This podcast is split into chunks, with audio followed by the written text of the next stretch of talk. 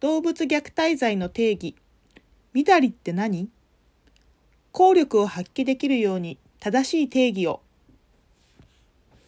犬や猫については動物虐待の罪状がつくようになってきたが、その他の動物については無法地帯かと思うほど不起訴が続く。犬猫だけを守り、他の動物を守らない姿勢は、この国の成熟度が低いことを表していると言える。犬猫への扱いを良くすれば、他の動物も良くなると信じている人もいるかもしれないが、その理論には根拠はなく、むしろ格差は開くばかりだった。とはいえ、動物愛護管理法の罰則は、すべての愛護動物にかかっており、実験施設で飼育されていようが、実験中であろうが、畜産上で拘束されていようが、屠殺上で殺される時であろうが、すべて適用される。しかし、いかんせん、動物愛護管理法はとても難しく書かれており、判断ができない。環境省は行政や警察が判断できるように動物虐待のガイドラインを策定しようとしてくれている。私たちアニマルライツセンターは Java、ピースとともに環境省に対していくつかの点を明確にし、市民や行政が何が虐待か判断でき、かつ使える法律になるよう要望をしている。環境省がすでに出している虐待定義。まず、環境省はすでに何が虐待なのかは示している。動物虐待の考え方、積極的、かっこ意図的虐待。やってはいけない行為を行う、行わせる。殴る、蹴る、熱湯をかける、動物を戦わせると、体に外傷が生じる、または生じる恐れのある行為、暴力を加える。心理的抑圧、恐怖を与える。酷使など。ネグレクト、やらなければならない行為をやらない。健康管理をしないで放置、病気を放置、世話をしないで放置など。動物自身の心身の状態、置かれている環境の状態によって判断される。しかし、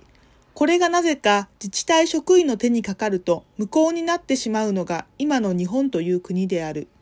過小評価するのが癖のようだ。私たちからの提案、全体にかかる要望、組織的な虐待行為を虐待だと明確にしてください。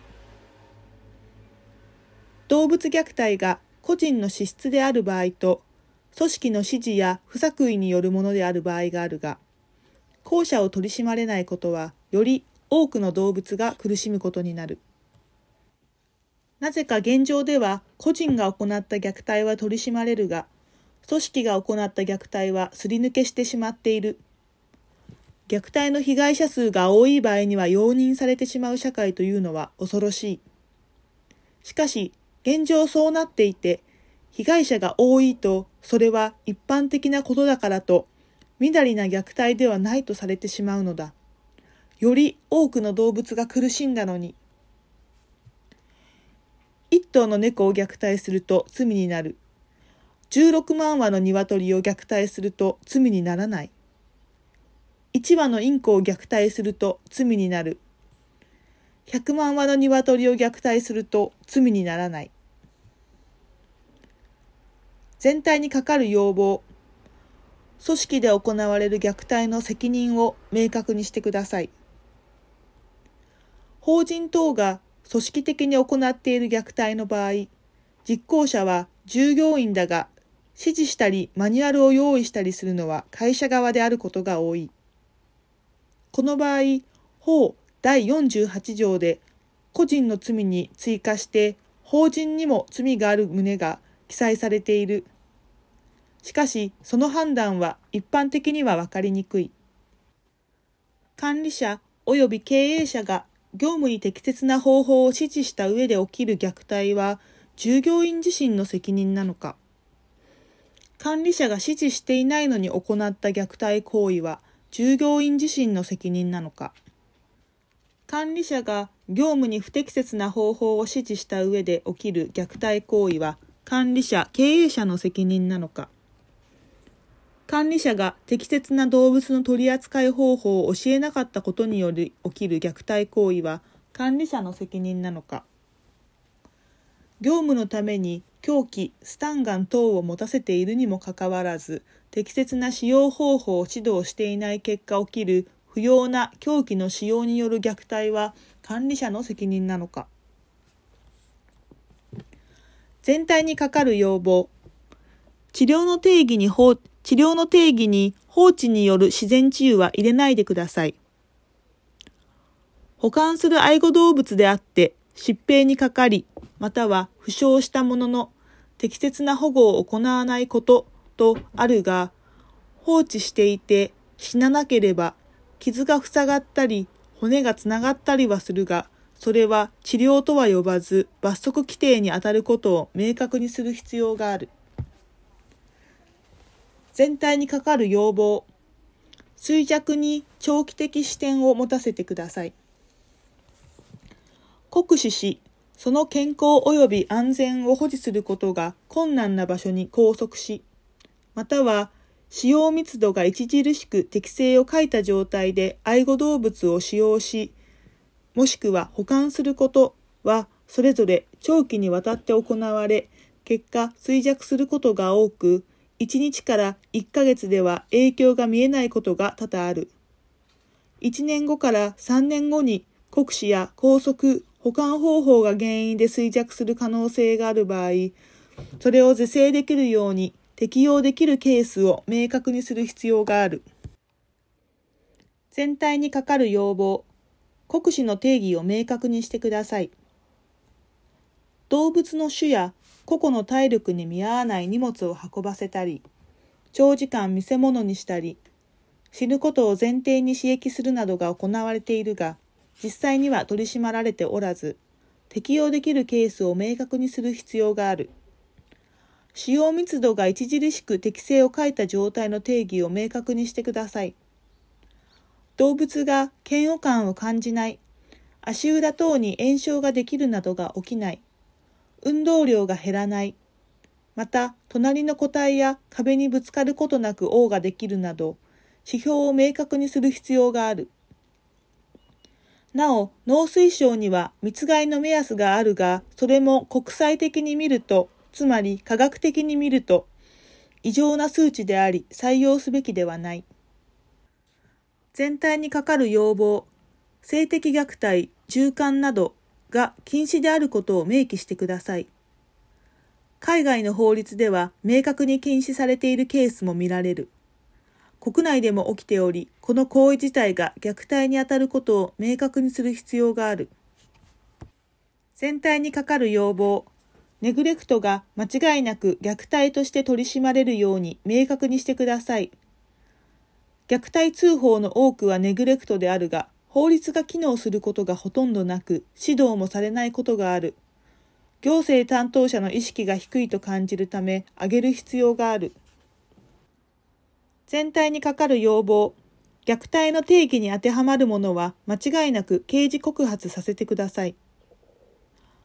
動物虐待罪は指導や命令などを得ることなく、直ちに構成されるものであり、これが判明した際には、直ちに刑事告発をする義務が公務員にはある。産業動物にかかる要望、勝手に作られた例外規定を是正してください。動物の愛護及び管理に関する法律の一部を改正する法律の施行について、漢字創発第130-51015平成25年5月10日で不当に法律に踏み込んだ通知が行われ、なお、我が国で一般的な畜産業における家畜の取り扱いは、みだりに酷使すること及びみだりに排泄物の堆積した施設において使用することによる虐待には該当しないと通知された。確かに畜産業は糞尿が常に溜まっていたり酷使することを当たり前のように行っているが、これは一般通念に照らし合わせて異常であればやはり罰則に当たるとしなくては法律は機能していないことになる。この勝手な環境省の判断は立法意図に反し、また法律自体も軽視しており、勝手な緩和を許容することはできない。2019年6月25日にも同様の内容を求めているが、是正されていない。排泄物の堆積した施設または他の愛護動物の死体が放置された施設であって、事故の管理するものにおいて使用しまたは保管することが産業動物でもあっても罰則にあたるよう法律に忠実な解釈に戻すことを強く求めている。産業動物にかかる要望、みだりとみだりではないケースを明確にしてください。殺すことや集約的に飼育すること、高速飼育や痛みのある手術が前提になっている現代の工場畜産では、何がみだりに当たるか判断できない。海外では工場畜産自体をなくそうとする動きがある。社会通念としての一般人の健全な常識により判別ということだが、非常に曖昧であり、明確にしていただきたい。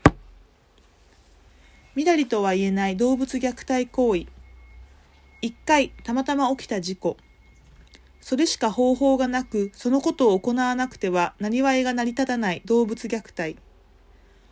人に危険が及ぶような場合において行われる危険回避行為。苦痛を感じにくい部位を持って移動させたり取り扱うこと。正しい方法での殺処分。治療できない動物を殺処分すること。みだりな動物虐待行為。